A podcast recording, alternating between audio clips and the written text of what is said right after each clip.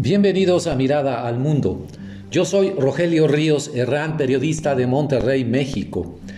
Quisiera compartir con ustedes una reflexión que he hecho en torno a los supermercados HEB, esa cadena de origen eh, tejano que llegó a Monterrey, a México en general, hace 25 años. El título de la colaboración es ¿Qué hay más regio que HEB? Comenzamos. Cuando me preguntan amigos o familiares qué hay en Monterrey para probar y conocer, les contesto machacado con huevo, claro, un buen ribeye asado al carbón, la cerveza Heineken pero la hecha con agua mexicana, una botana en el Indio Azteca, ver un juego de tigres con guiñac y, por supuesto, darse la vuelta al HEB. De veras, ¿qué hay más regio que el supermercado HEB?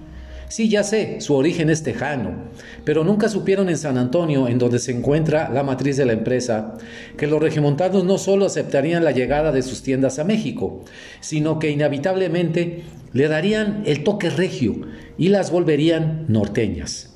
Hay HEB para todos en cualquier zona de Monterrey, más de 20 tiendas, además de las que se han instalado en Coahuila, Tamaulipas, en Guanajuato y San Luis Potosí clases media, baja o alta, la que usted nombre, se dan la vuelta al súper. En buena medida la marca era bastante conocida por los regios que la frecuentaban en sus viajes a Texas. En Monterrey, la marca dio un vuelco para naturalizarse, si podemos decir así, como mexicana, de una manera tal que solo los mercadotecnistas podrían descifrar. De mi parte, quisiera compartirles dos experiencias personales que he tenido con el HIV. Una de ellas data hasta 1994.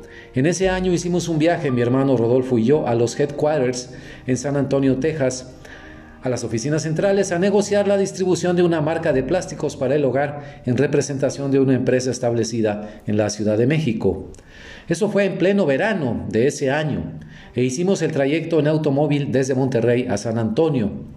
Para cumplir la etiqueta de negocios nos presentamos de saco y corbata en sus oficinas. Pero, oh sorpresa, los empleados, desde la recepcionista hasta la joven compradora que nos atendió, vestían ropa casual de verano, playeras tipo polo, pantalones caquis, faldas cómodas, blusas ligeras, sandalias, etc. Los visitantes no desentonaban. Vimos a uno de ellos que acudió a su cita ataviado con bermudas y chanclas. De inmediato y para romper el hielo, le comentamos a la compradora que nos sentíamos fuera de lugar, con saco y corbata, de hecho éramos los únicos en toda el área.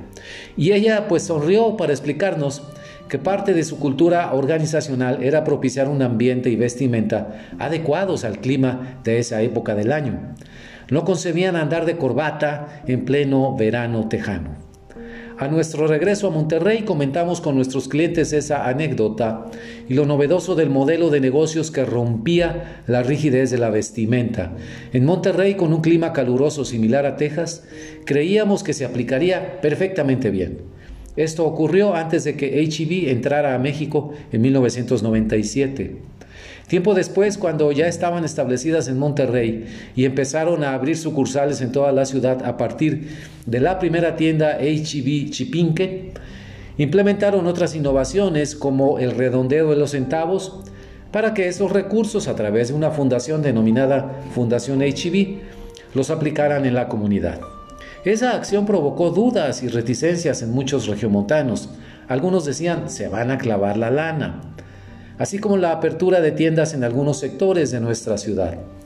En esos años, yo escribía y publicaba una columna semanal en el periódico El Norte y abordé el tema del HIV mencionando que su llegada había contribuido a elevar el nivel de competencia entre las tiendas de autoservicio mexicanas y que venían con innovaciones en el modelo de negocios como la ya mencionada de la vestimenta corporativa y el redondeo de centavos.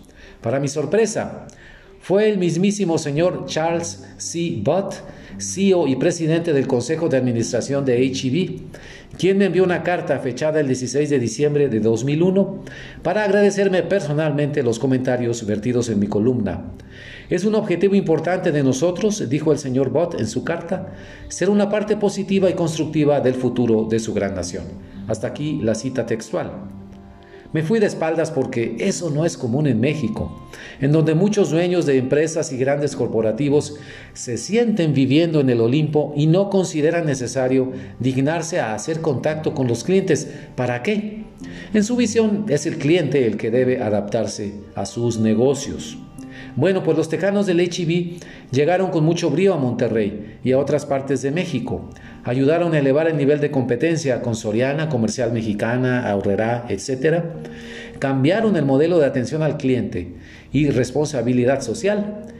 Y bueno, pues se hicieron más regios que un chorizo con huevo en tortilla de harina. Así que feliz aniversario de plata para ellos, para los tejanos. Y bueno, si me disculpan ahora, tengo que ir a hacer el súper y traer unas cervezas. Sí, del HIV. Muchas gracias.